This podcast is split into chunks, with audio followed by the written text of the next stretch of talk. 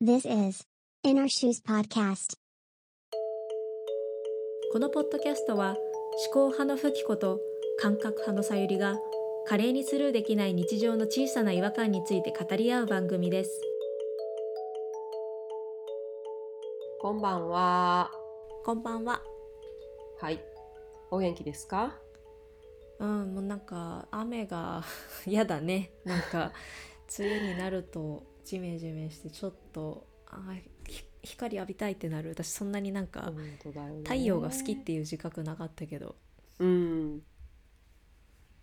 なんか今週の天気予報毎日曇り見た時来たか梅雨と思ったもん。思った。ああと思って。ね、ついに来ちゃった。ね。まあまあそんなんで落ち込んでる場合じゃないけど、でもねだってあのこの前まで、うん。だって冬だったじゃんみたいな。この間まで寒かったよっていう。なんか春が短くなってきてるよね。この本当にね。ね何年かねすごくね。まあということであの、梅雨もまあね雨がないと美味しいお米ができないっていうことで、そうね。うん、秋の恵みを楽しみに。うそうそうそうそうしましょう。はい。あのですね今日は私が話したいことがあるんですよ。うんうんうん。ちょっとこう最近ねうん片付けをしたんですよ週末に。うんあの定期的にねいらないものをこうガーって一気に集めてうんただ着ない服とかもうええかなと思うものとか多分年に数回やん2回か3回ぐらいはやってるんやけど、まあまああの頻度だねそうだね。2回。まあ 2回ぐらいかな、まあちょっとはっきり数えてないねんけどなんか思い立ってやってたんやけど、普段やったら全然感じない気持ちをね今週感じてしまって。うん。でそれがなんかこういらないものを入れたゴミ袋とかリサイクルとかに出すやつ。うん。紙袋が2つ。でいらないも本当にいらないものとか使えないものが入ったゴミ袋が2つ。うん目の前にしてだから私何やってんのかなと思ったのね。なんか本当にさこう、まあ、い人間生きてたら物はね捨てることもあるし、その今持ってるものを一生使うわけではないから割と、うんその一生使えるものってそうそうないやん。まあないよね、ううん。一生ものっていう言葉は確かにあるしあの、うん。ねそういうのはあるけどうん。稀だよね、基本的には。稀ようねん。うん。えその片付けをしたのは主に自分のもの、自分のものと、まあ、子供のものとか、うん。なんか便乗して夫もちょっとやってたけど、うん。まあ、基本的には自分のものとかキッチンのものとかうんうんうん。いろいろねやっててでそのゴミの山とリサイクルに出すものとかの山を見た時になんか私物を捨ててまた空いたところに入れるものをまた買ってうん。それを買うために働いてうん。その自分の時間と引き換えにお金を稼いでいるけど結局捨てたものを埋めるためにまた買ってて、うんうん。なここの繰り返し何？と思ったの。ちょっと。ふと我に返って。うん。でなんか最近普段か最近ちょっとその仕事が辞めたいとかじゃないねんけどなんというかこう、やっうんぱり時々こう自分の時間を切り売りしてるなって思う時とかはあって。うん。でそうやって思ってるのにもかかわらずその、買ったものを、まあ、買ったものっていうのはお金を払ってるわけじゃない、うんうん。お金を払ったものをなんかものすごい使って命全うさせるまで使って捨ててるならまだしも そんなに使ってないのに捨てたりとかしてて結局お金を捨ててるのと結構一緒じゃない？うん。なのになんかさ時間切り売りして時間がないとかさうん。言ってる私って一体何？と思ったのね結構ふと我に返って。なんかさっきまでさクローゼットに入ってたものがさあのさ、うん。安っちいゴミ袋に入った瞬間にさ本当にゴミに見えるから本当怖いよね。怖い。そう。だからそれを感じた時に今までこういう気持ちって感じたことがなくてうんどんだけ物とか捨てても、なんか私って自分にとって自分の人生とかさ、まあ、なんか幸せっていう自分のまあなんかこう定義があるじゃない？こういう状態が幸せとか。うん。でそういうものにとって必要なものとかのサイズサイズ感というかどれだけのものが必要とか何が必要なのかって分かってんのかなって初めてちょっと思い出して疑問に思い出して、そうなんです。なるほどね。でも確かにそのゴミ袋に入ってるものがさ例えばうん。30万40万とかの価値があったとしたらさあれ、うん。私仕事1ヶ月しなくてよかったの？みたいな気持ちになるわけじゃない？そうまあ、極端な話ね。多分ね30万40万の価値があったかは若干分からんけど、うん。その買った時の値段とかうん。と例えばその買った後数ヶ月経ったとか何年か経った時の価値って下がってるから買った瞬間下がるやん基本的に。まあね。だから、うんうん。まあ、でも原原価償却して今の価値っていうふうにするとまああれだけどさこれってうん本当に本当に本当に買わなきゃだよか買う,、うん。買う必要あったのっていううん。とこまで突き詰めるとう。ん。なんかもうなんていうのこれが私の転職っていうわけじゃない中で会社で働き、うん。なんか電車に揺られうん。で慌てて保育園に迎えに行ってとかってしてる中で得たお金で買ったものを私は捨てるんですかっていうのにちょっと愕然としたってことでしょ？そう。しかも初めてそんなことを実は感じたからうん、むしろ感じないようにしてたのかもしれへんけどね。もしかして。そうね。でも確かうんにそういう視点で見たことなかったかも物を捨てる時とかに。う。ん。で結構自分的にはショックでうん。その自分のやってる行為について。うんうん。でそう私って本当に自分の必要なものが分かってるっていう疑問がむくむく湧いてきて。そうだね。うん。なんかもちろんさ自分の感覚とか本音とかを研ぎ澄まそうっていうことは意識してるし、うん。意識してなかった頃に比べると格段に意識しやすくはなってるけどうん。それがさなんかカチッとはまってそれが綺麗に回ってるかって言ったら私もまだそういう段階じゃない。うん。そうそうそうそう。なんかそう言った今ふきちゃんが言ったみたいに一回カチッと回してみたいって感じだよね。そのなんかゴミの山を見た時に、うん。このままこの同じサイクルを続けるのを一回どっかでやめたいと思ったのね。うんうん。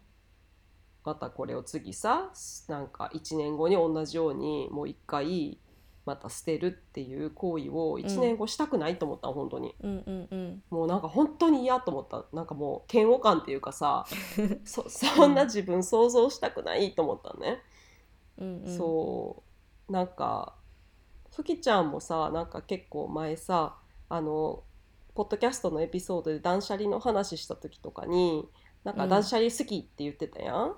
うんうん。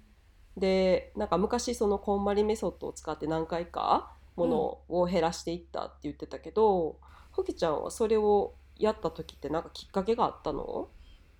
なんでだったかちょっと全部は思い出せないんだけど私多分うん。34回やってて、うん。一個一回目本当に最初にやった時は単純にそのワンルームで一人暮らししてて物を置く場所がなくなったんだよね。うーん。あそういうことか。なんていうの,、あのうん。なんていうの床にもさ物が溢れててうんたらなんかなんていうの身の身動き取れないとかじゃないんだけどいやこれ以上クローゼットに物入んないなと思って、うん。なんかもうハンガーとかも結構ぴっちり入ってるし。うん。でで結局なんか毎日同じようなもの着てるしこれ絶対いらないものあるだろうなと思って片付けたのが最初で、うん。でその次は多分離婚した時かな。なんか気うん持ち的になんかいろいろなんか一回きれいさっぱりしたくてうんやって、でその後まあ引っ越しのタイミングとか。うん。あとはなんか引っ越ししたらさあの一人暮らししてた時よりもあの二人暮らしの家だからさもうだいぶ家がさ広くなってなんか物が増えてることに無自覚になる感じになって、冷静に考えたらなんか、いろんなところにポツポツ物あっててこれ使ってないなみたいなのがままあまああったからそれを片付けようとしたのが最後かな。うんうん。じゃあやっぱりなんかこう変化の時うんう、っていうんなんか気持ち的になんかやっぱりうん。なんか区切りつけたいとか、うん。なんかさっぱりしたいみたいな感じ。さっぱりしたいっていうのが一番近いかな。うんうんうんうんうんうんうん。なんかあの汚いスニーカーをなんかもう1時間ぐらいかけて磨く、磨くっていうかなんていうのあ洗いたくなる時あるじゃん。うんうんあんな感じ。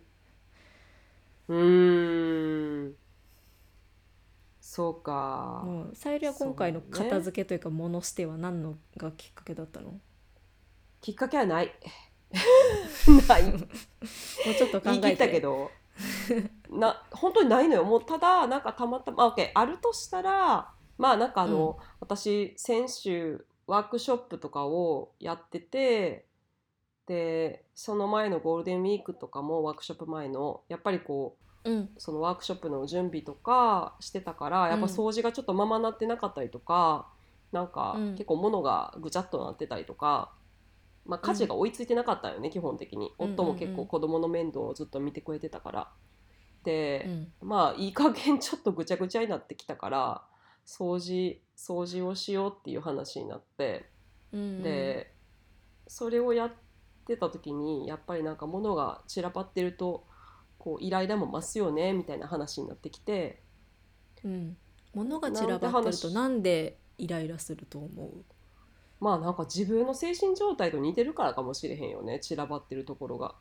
なんか綺麗になうん。綺麗というか、物を物をさ整理とか例えば床にあるものをちゃんと拾って元に戻すとか、できてる時っていうのは自分にもちょっとこう余裕がある時とかうん。うんあのやねんけどやっぱりこう時間の余裕とか精神的余裕がなくなっていくとこうその片付けることが後回しに私はなりがちやすなりがちで、うん。だからもうぐちゃぐちゃっていうのは私の精神的余裕のなさの表れみたいな。だからそれが可視化されてるからまだ嫌なんよね。うんうんそうの、散らかってる感じっていうのに薄々気づ気づいてるからこそそうそうそうそてる分か回っててないんけど。自分にちょっと歯がゆいみたいな。そうそう。で夫も一緒やったんよ。なんか、うん。多分私とその時。で片付けようって話になって、うんうん。やりだしたらなんか娘もアニメ見ててぼーっとしてなんかかかかあの かまかまってこうへんかったし、うんうん。よし今じゃって言って2人でいろいろやってたら、そんなことになって。うん、うんえ一番捨てたもののジャンルって何？私一番捨てたもの何やったかな？うーん。何捨てたかな？お洋服といらん紙と。紙？あ紙紙類。あペーパー。紙書類とかペーパー類とかね、うん。とあと賞味期限切れた食べ物。あーあるよね。うん。なんかほ保存してたなんていうの？乾物とかさそういう系、うんうん、なんか あのパン粉とかさ知らん間に切れてたりするよね。全然さ使い切れへんよね。うん。あでもパン粉はね冷凍するといいよ。あそうなん？うん。パン粉は冷凍して？小分けにして冷凍して。うん。そうそうそうそうそう。そうなんだよね。まあでも使い切れへんけどね私も。うん。そうそうなのそうか。そうなんだよね。うんなんでそういうふうに今回思ったんだろうね。まあ私がね、うん。あのここ最近自分の本当の望みは何なんだろうってことに向き合う機会がありまして。うんうん。でそれがなかなか出てこないっていう現象がねずっと起こっていて。うん。で最近ちょっと現象っでてなんか現象みたいだけど、怪怪奇現象みたいな。うん、そうそうそうそうあのそういう事実があって。でこんなに自分のほ本当にどうしたいこうしたいっていうのに向き合うのって大変なんやって思い出してうん、多分それが絡んでるかな。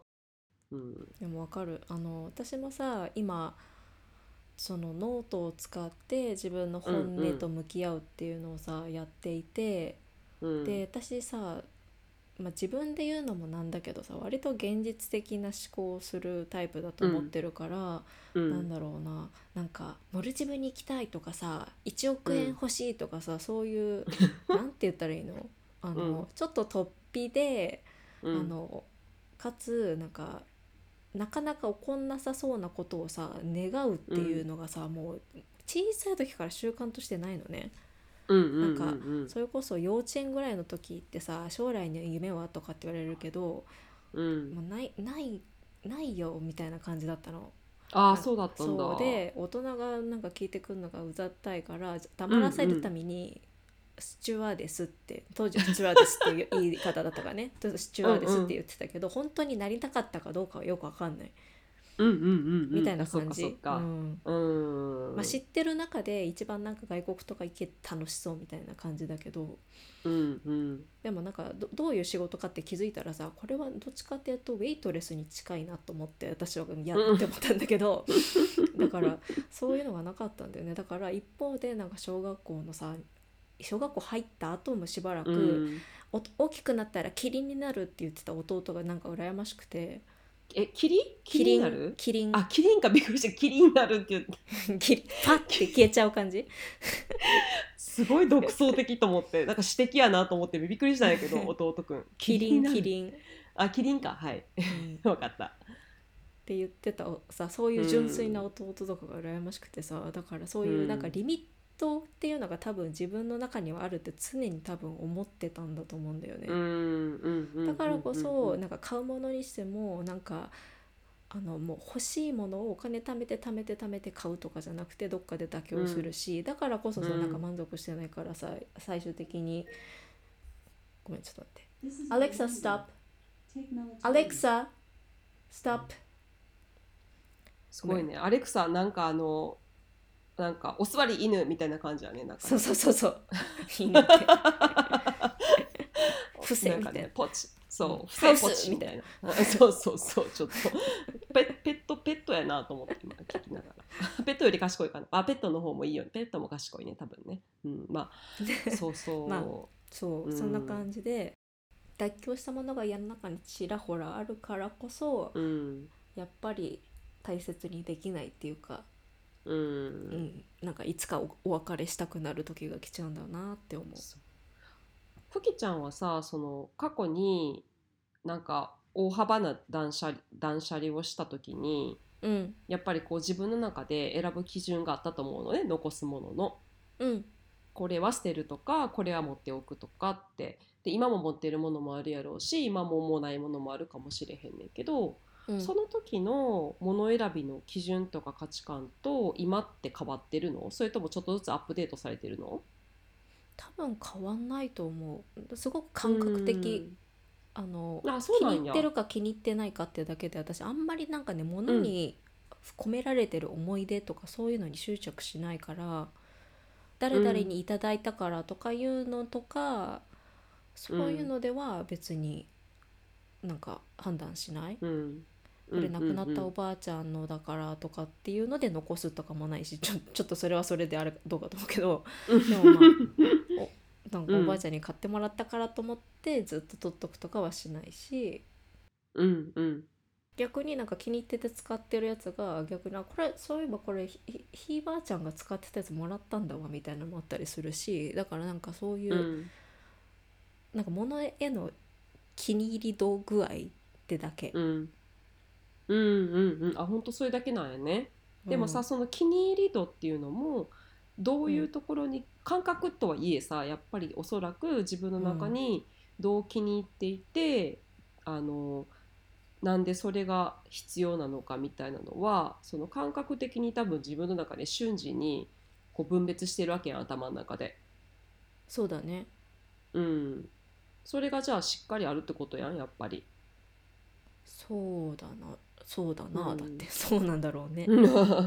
で結局それってさ物を捨てる時の選び方だけじゃなくって物を買いに行く時とか、か買う買うっていうちょそのさシチュエーションでも発揮されるわけやんおそらく。それを持ってるからこそ。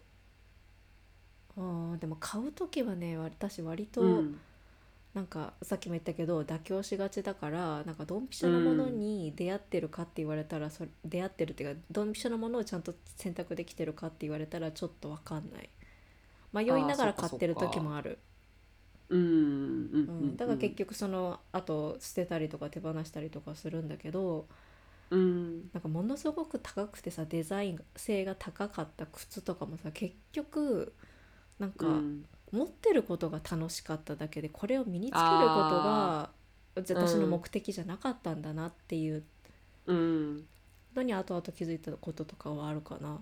なんかそういうのはあるね。お洋服とかにはね、よくね。なんかちょっとそういう奇抜な服を持ってる人になりたかっただけで、うん。それを自分に身につけてそれを見て着てる自分が着心地いいとかじゃなかったんだと思う。なんかそういうものを買っちゃう私っていうのに多分満足してただけ。うーん。そうかそうか。うん。なんか私さねヒールがある靴とか全然履かないのになんていうのレディー・ガガみたいななんかものすごい変な形の靴とかさ、うんうん。買ってたんだけど結局さ、うん。オブジェのようにただ飾ってあんだよね でもまあそこそこのお値段したし、なんか捨てるのもなとかさ、ずあとはさあのなんていうのマイナーなブランドだからもう一回買おうとか多分できないし、ああうんうんううん。んとかって考えるのでなかなか手放せなかったんだけどうん最終的には潔くさよならした。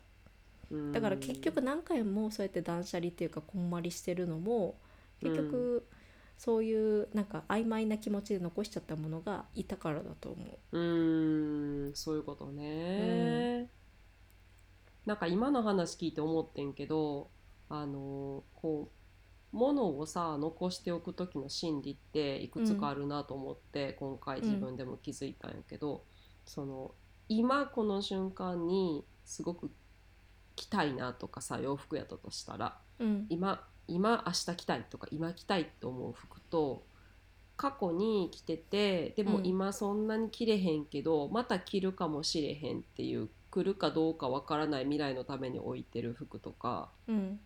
買ったけど着ないけどまた着れる時が来るかもっていうそのこれも。着れる時が来るかもっていうのはどういうやつ？なんかドレスとかってこと？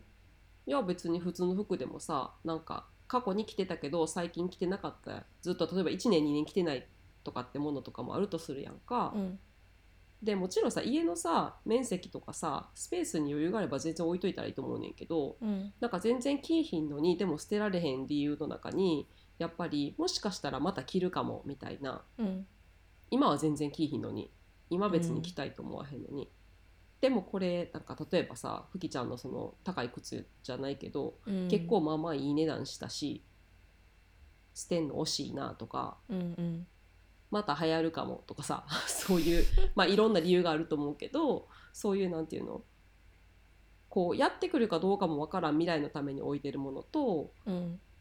うーんだからみなんかそのやあるかどうかわからない未来への執着と、うん。なんかこれ前に買って結構いい値段して、うん。結構、うん、あんまり着てないからまだ捨てんの惜しいな。でも普段今着いひんなっていうそのさ、うんうん。か過去への執着みたいなさなんか両方あるなと思って、そうねで確かに。うん、今だけを見た時にこの服たちほんまにいるのって言ったら別にいらんかったりするやんか。そういうもの、うん。なんか過去とか未来に執着してるものっていらんものやったりするやん今を生きるためには。でもなんかそういうものになんかすごい囲まれてるなっていうのの象徴が私の場合赤ちゃんの服なんね。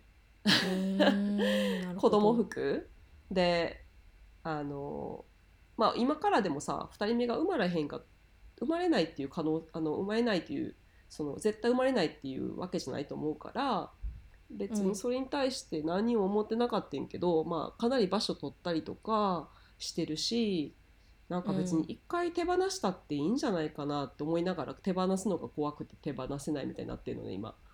がんじがらめになってた私。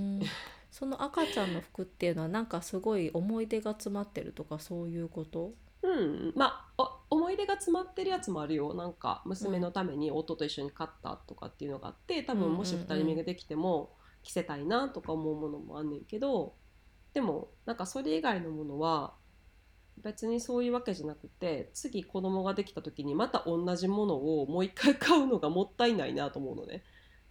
うーんこまごまいるのよね結構赤ちゃんの洋服ってちっちゃい頃結構短い期間やのにこまごまいるのねなんか。まあそれこそさユニクロとうんかギャップとかでさ、安く買えるじゃない、そういう風にはしたくないみたいな感じなのかな？なんやろ今ここにあるのにまたそれをなんでするんやろうって思ってしまうのね。うーんなるほど。でもでもでも今ここにあることでなんか今ある場所塞いだりとかなんかいつまでも片付かへんとか、うん。なんか時折私をイライラさせてるみたいなさどうしようみたいな感じなんよ、なんかもう結構一人では拉致があかんくなってて今。それってさその物がうんぬんっていうよりもさ、二人目の子供っていうことに対して自分の気持ちがさ、うん。なんか定まってないからこそそうやって揺れるのかもね。そう。なのよ。うん、ほんとそうなのよね。うん。うん。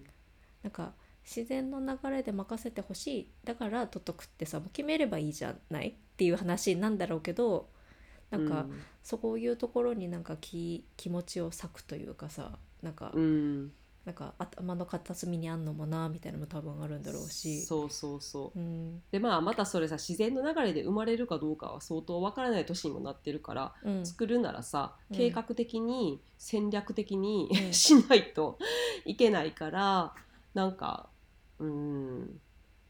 なんかねそうふきちゃんの言う通りねそこら辺のなんか自分のフラフラした気持ちうん。に時々反応しちゃうのよねその洋服を見たりする時に。なんで私これ撮ってんねやろうとかさ、うん、でも捨てたらなとかさどっちやでみたいな自分で一人突っ込んでんねんけど。なんかさそれを手放したら子供ができなくなっちゃうみたいな気持ちになってそうそう。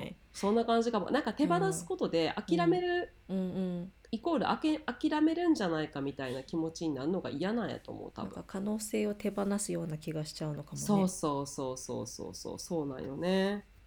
でもね内心分かっててなんかあのとなんかさ次の赤ちゃんが切れたらいいなと思って取ってるけどさ生まれる時期によっては全然切れへんもんばっかりになるかもしれへんしさ、うん、ものによっちゃ性別選ぶものもあるかもしれないし、ね、そうそうそうそうそう。うちの今の一人目の子は11月に生まれたから、うんうん。その時期にまた生まれればいいけど、まあ、全然違う季節に生まれたらさ、夏。全然切れへんね それこそ梅雨の時期とかね半年をずれるとそうやねんそうやねん。切れるものもあるけど結構切れへんもんとかも多分出てくるし、うん。なんかそう思ったら何の意味があるのかなとかっていう、うん。なんかこう行ったり来たりを繰り返してるわけよずっとこの3年ぐらい。ねえその、うん。また着れるかもしれないしは自分の服にもあんの？あーあるけうん。どだいぶ捨てていったけどそれでもやっぱりある。うんうん。全部はなくなってないしで何が嫌って多分その今それよりなんかそういうものを持ってるっていうこと自体よりもうん。またその持ってるものを例えば捨てた後に空いたスペースにまた入れるものが最終的にまた捨てるものになってしまうっていうこのなんかサイクルに今うんうんハマってるのがすごく嫌。あー。なんか空いたら空いたでほっときゃいいのにそこに何か別のものが入ってっちゃうんだ。そう。私の場合はそうなの。だからそれって結局自分に必要な例えば物の量とか、うん。人生に何が必要なのかとかがなんか根本的にもしかしてなんか分かってないものと自分のいいバランスっていうのが分かってないんじゃないかなと思い出してきたね本当に。うんうん。そなんかそういうさものを見てる時の感覚ってさ、総量を見てる。それとも 1+1+1 の積み重ねとしてそれが出来上がってるっていう感覚？うんちょっと難しい質問やな今さっきなんかそじほ持っておきたいものの量がって言ってたから。だからそもそも持っておきたいものの量が分かってないねんもんうん。それって量なのかな？分からん。量なのか何なのか分からん。質なのか量なのか。うん。でも量もあるかもね。だってさ捨ててるってことはさ例えばちょっとクローゼットがいっぱいになってきたとか、引き出引き出しが閉まらへんとかさうん例えば、うんうん。そういうなんていうの経験があるからやっぱ捨ててるわけで。うんうん。うん。一応ねそのこんまり的な考え方で言うとさあのうん。欲しいものを残すっていうわけじゃない、だからうん多分総量はそうなってくると本来気にならないはずなのよ。だから引き出しが閉まらないって言ってもそのさ、うん。悪者になるようなやつは一個も残してないはずだからどうやってしまおうっていう方に考えがいくと思うのよ。なるほど、うん。大切なものだから、大切なものをちゃんとしまおう、どうしようかな。パズルみたいな感じになるはずなんだけど、うん。なんでしまんないんだろう、もうクソって思うのは多分クソなものがどっかに混ざってるから なんか全体がなんかちょっとなんていうの？あの鬱陶しいというかさちょっとうんうん。なんか意味嫌いたくなるようなものに見えちゃうんだと思うんだよね。全てが大切であればどこに置いてあろうが、はみ出てようが丁寧にというかなんていうのもうちょっとさ、うんリスペクトして扱うはずなんだけど半端な気持ちのものがあると多分さ足でちょっちょってやっちゃったりとか、うんうんうんん。そういう風になるんじゃない？そうかそういうことか、うん。ちなみにふきちゃんは使ったものを元の場所に戻すっていうこんまりのメソッドはやってんの？なんかお財布は必ずなんか一回カバンから出してああそれはやってない。とか。ああそれやってないんや。カバンを一回空にするとかはやってない。あそうなんやそうなんや、でもあれ物は私割りすごいな。割りかし定位置決まってるかも。あそうなんやね。うーん。ねえなんか本当にそのさだとはいえ私お買い物とかが嫌いなわけじゃないし、なんか私も大好き。この間の楽天のスーパーセール やばかったもん。その話聞いた時え？っと思った。あなたは今そうなんや。11店舗目ですとか言っててきて、ま、ママジかって私11店舗も楽天で買ったことない。多くても3店舗しか買ったことないで私に。常にあの楽天あのプラチナ会員だからあそうあじゃないダ間違えた。ダダイヤモンド会員だ、あそう、うん、あとりあえずれ一番上のやつ、あそう私もよ。そんな告白はいいとして、うん。2人の。まあそうそうそうなんよね。だからお買い物も別に否定するわけでもないし素敵なものも否定するわけでもないねんけど、うん、楽しいよね。楽しい楽しいしそれをやめたいわけじゃないねんけどなんか、うん、結局買って捨てることでなんか詰まるところ自分の時間を使って作ってるお金を捨ててるってなんなんやろうっていうところに結局まあたどり着いてしまったっていううん。ところでなんかその消費するってことについてちょっと考え直したいなとか、うん。その自分の心地いい空間って何やろうっていうのにこう考え直したいなっていう熱がすごい高まっててまあと言いつつうんうち我が家もしかしたら来年も日本にいい品かもしれへんから、うん。なんか今の家をむちゃくちゃ改造したいとかさそういうのとかまではまだいかへんのねやっぱりさすがに。うんうん。いなくなる可能性が相当高いから、でもやっぱりふきちゃんもそうやけどさ引っ越すってことになると物を移動させるわけやん。海をまたいで。バカにならへんやん、海外の引っ越し。あそうかしたことないか。私めっちゃかやっぱかかったね一回やっぱニュージーランドに物を送った時に。結構うん。でそれが家族分でなるとさもう相当やん。そうだね。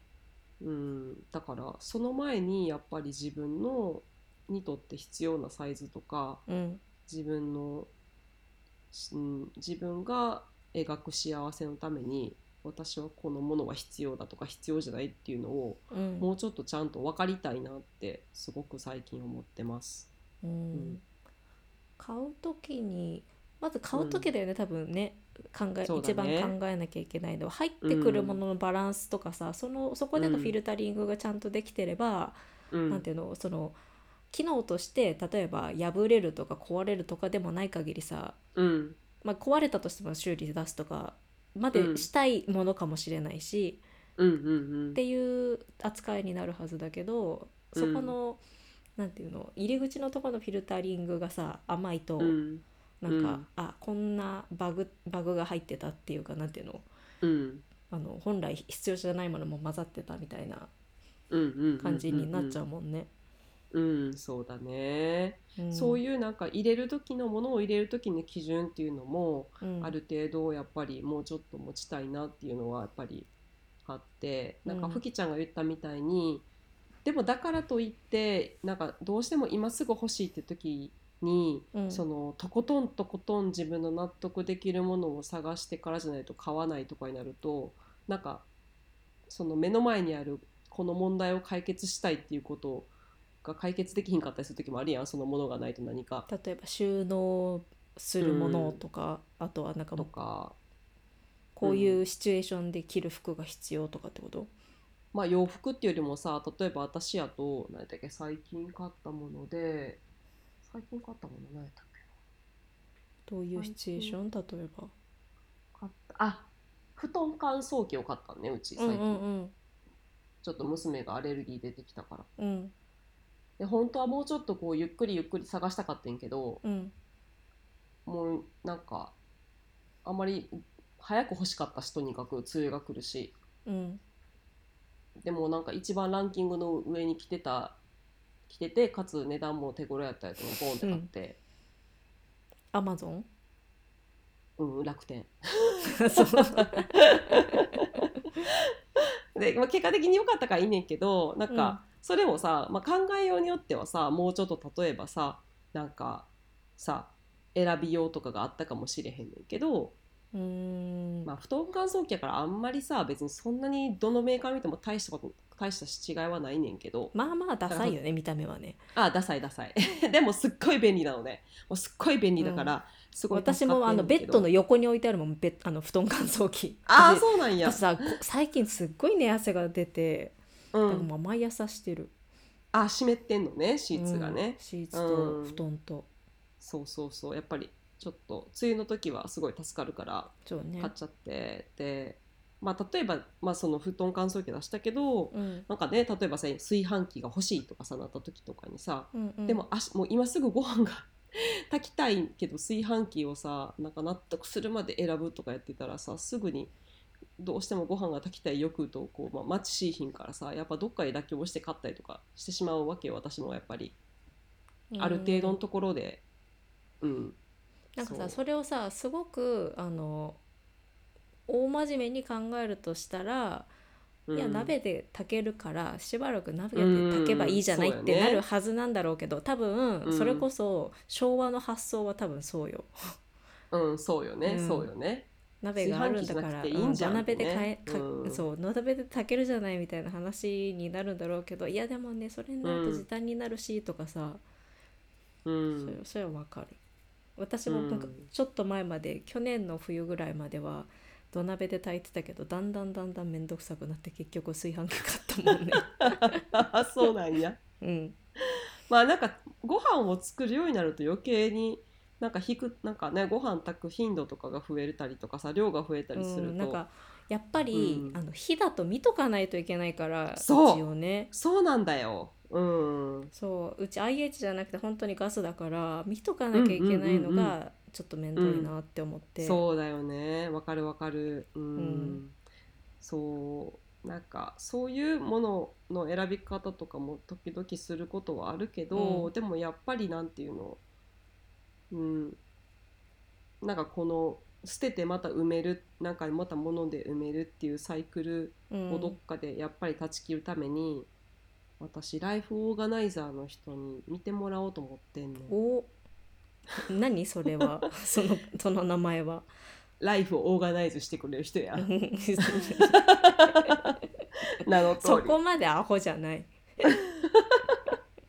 まあなんかそのお片付けのこととかをまああの一緒に考えてくれはるけどあのその片付けの実務だけじゃなくて、うん。そのコンサルティングをしてくれたりとか、うん。その片付けのメソッドの構築とかをその人のライフスタイルに寄り添って一緒に作って習慣作りをしていくみたいなことをやってくれるらしいのね。ああじゃあなんだいわゆる収納アドバイザーとは違うってことか収納アドバイザーってどんなことしはんの？ちなみに。収納アドバイスしてくれんの？そのままやけど。なんだっけ？さなんだっけ？あのさ、う芸人でさなんとか芸人みたいな人いるじゃん、うん、もう。知らん。なんとかおおなんとか芸人。おばちゃんおばちゃんの話であのあのあれがなんとか芸人が。なんだっけな？なんかとりあえずなんか収納が得意な芸人がいてどんだけ情報薄いんだよ、えっといてなんかその人が多分よくあの何？お昼間のテレビとかに出てんだと思うんだよなんか時々その、なんかそういう記事がさ、ネットで出てくる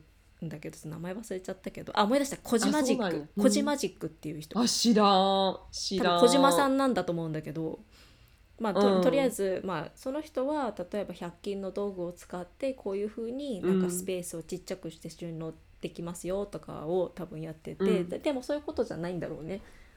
どうしたら生活しやすいかってことなんだよね。あそうそうそういう感じそういう感じ。でまあそれぞれ人によってライフスタイルが違うから今のそのライフスタイルに合わせたベストな形を一緒に探っていくみたいな。でそれに合わせて、まあ、収納の仕方とか片付けの仕方とかアドバイスとかそれを習慣にどうしていくかとかを一緒に考えてくれるみたい。へえ面白いね。どんな感じになるのかちょっとあのぜひポッドキャストでその報告をしようよ。する。する。する。する。うんうん。ふきちゃん興味あるんちゃう？片付け好きやし。うん、めっちゃ興味ある。うん。なんかね。ただ、人に教えられるっていう教えられるっていうかなんていうの？人の指導を受けるほどの私の懐の深さがあるかわかんないけど。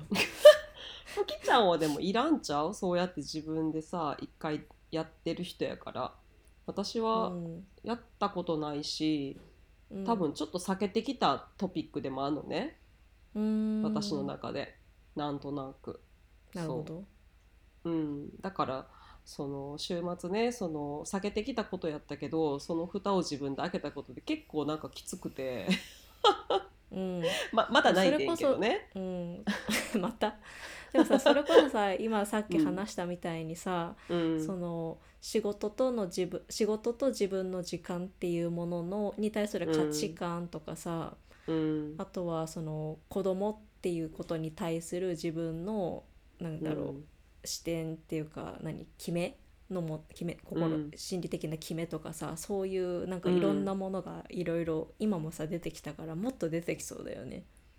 そうなんだよ。ちょっと怖いけど楽しみではあるね。確かにね。うん。怖いけどじゃあうん。楽しみ、うんじゃあえいつからやんの？まだ決めてないねんけど一応そういう話があって、うん。あのこれから連絡してみるところ、おーじゃあ、うん。数数数ヶ月なのかわかんないけど、うん、後日談をぜひやりましょはいお願いします。う。うん。ねなんかちょっとコーチングとも似てるなと思って、ね。やっぱりその普段は見ないようにしてるところとかっていうのが絶対みんなあると思うのよね。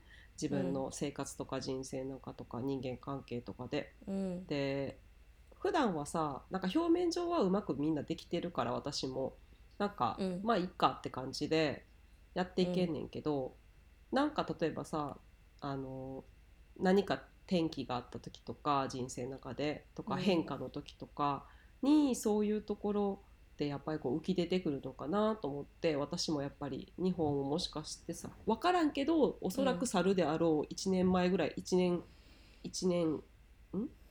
去るであろうっていう予定からもう1う年なくなってきて、うんね他の国に行ってさやっぱりなんかこういう時間の使い方とかが変わってくるやろうから、うんうん、今から少しずつそういう時間とかものとか自分の幸せとかっていうののなんかことにもうちょっと真剣に向き合いたいなって思ったんかなと思いました。そうだね、うん確かにいいきっかけになったのかもね。うんうんうん。そうでそうそうそう。もなんかさコーチング業やってるけどさやっぱり自分自身をコーチングすることってさてか客観的に見ることってすごく難しいじゃない？難しい。だからそういうのってやっぱ人の手を借りないとできないなって思う。私もさあのあのさゆりもコーチがいるじゃない？自分うん。自身の、まあ、そんな感じでやっぱり自分自身をさ律するとは違うけどそれでか客観的に見て、あ本心はこうだね本音はこうだねって言ってさ毎回毎回できるわけじゃないから、そうだね。ねうん、あのコーチングを受ける以前よりはできてるけどうんうんうん、でもそれでもなんかいつでもそうやって冷静に見られるわけではないからうね。ん。そう、うん。できない。だから私もだからこそさそういうなんかうん。ライフオーガナイザーの人とかにやっぱり聞いてみようとかなんかうん。そこ思えたかもしれへん、なんかそこそういう分かってる人に頼んだ方が早いなと思ったから自分でも。うん一、人やと多分また、そうういうん。そういう視点でうと思って。ね。見てくれる人っていううんのでも手っ取り早いよね。そう。で今さちょっと開いた蓋をさうん。このまま流すとまた蓋が閉じるの分かってるから自分の中でも。うんまたまあいっかってなってしまって蓋を閉じてしまって、またもしかして数年後とかにこれがやってくるかもしれんけどもうそれは嫌と思ったから、うんうん。だからまあそう今開けて中身を出し切るっていうそうそうそう。のぬか漬けをちょっと一回さらお さらおうとしてるっていうことなんでしょうね。あなたなんか普段からぬかつけてる人みたいな言い方したね。うん、一回も触ったことない。と思って突っ込んだけど なんか普段からぬか漬け毎日混ぜてますみたいな人言い方したけど、うん知絶対ちゃうやろなと思って。絶対しない。漫画からかな？漫画からかねそういうねもしかして、うん、なんかテレビで見たよみたら。いな感じ。あそう。本当に。びっくりしたもう。そうそう。ね。じゃあこの話は後日談がありますよ、ということで、はい。続けますはい。やってみます。はい、うん。じゃあ皆さん ここで宣言したからね。お楽しみに。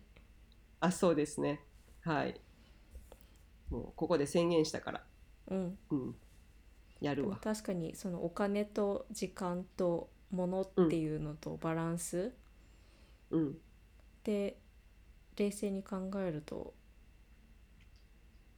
なんだろう。それそれのバランスってなんか冷静になるとなんかうん。均衡は取れてるんだけど、要はさ、うん。なんか出費のせいであのしお金が足りないとかってさすっごい困るわけじゃなくて、やっぱり収入なりのも、出費をしてるからさなんかすごく問題になることってないんだけど、でもやっぱ気持ちが悪いって思ってるってことは、何かを変えたいっていうい意思の表れだろうよねきっと。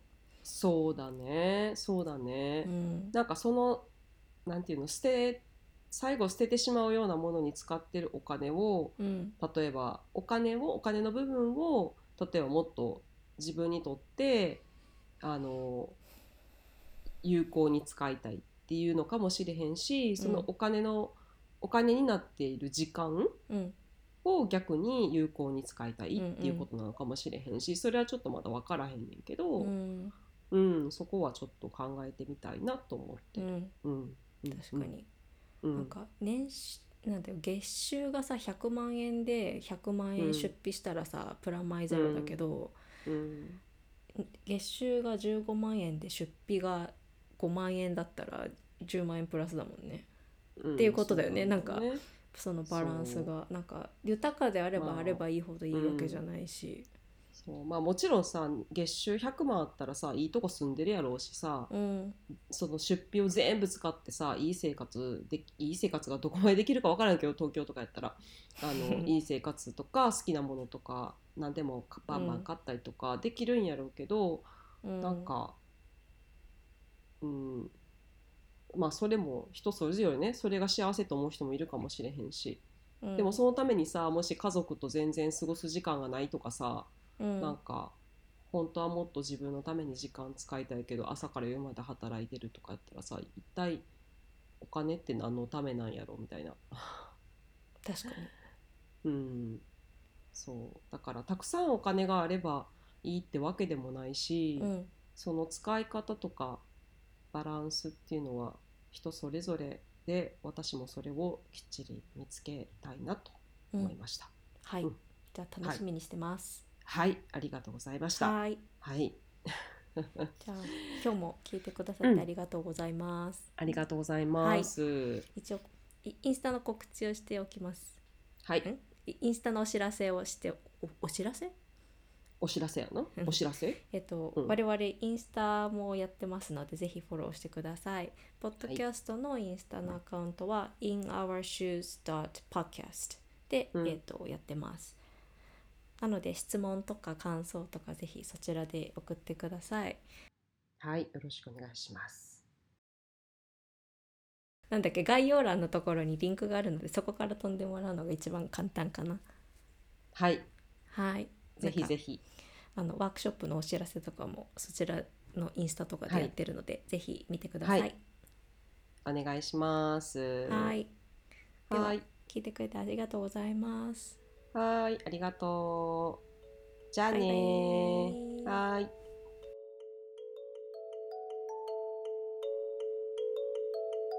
このポッドキャストはインスタグラムもやっています。ぜひぜひ聞いてくださった感想や質問、取り上げてほしいトピックなどを教えてください。アカウント名は inourshoes.podcast です。アイコンは手のイラストが目印です。ポッドキャストの紹介文にもリンクがあります。コメントはとっても励みになりますので待ってます。そして、すでにコメントをくださった皆さん、ありがとうございます。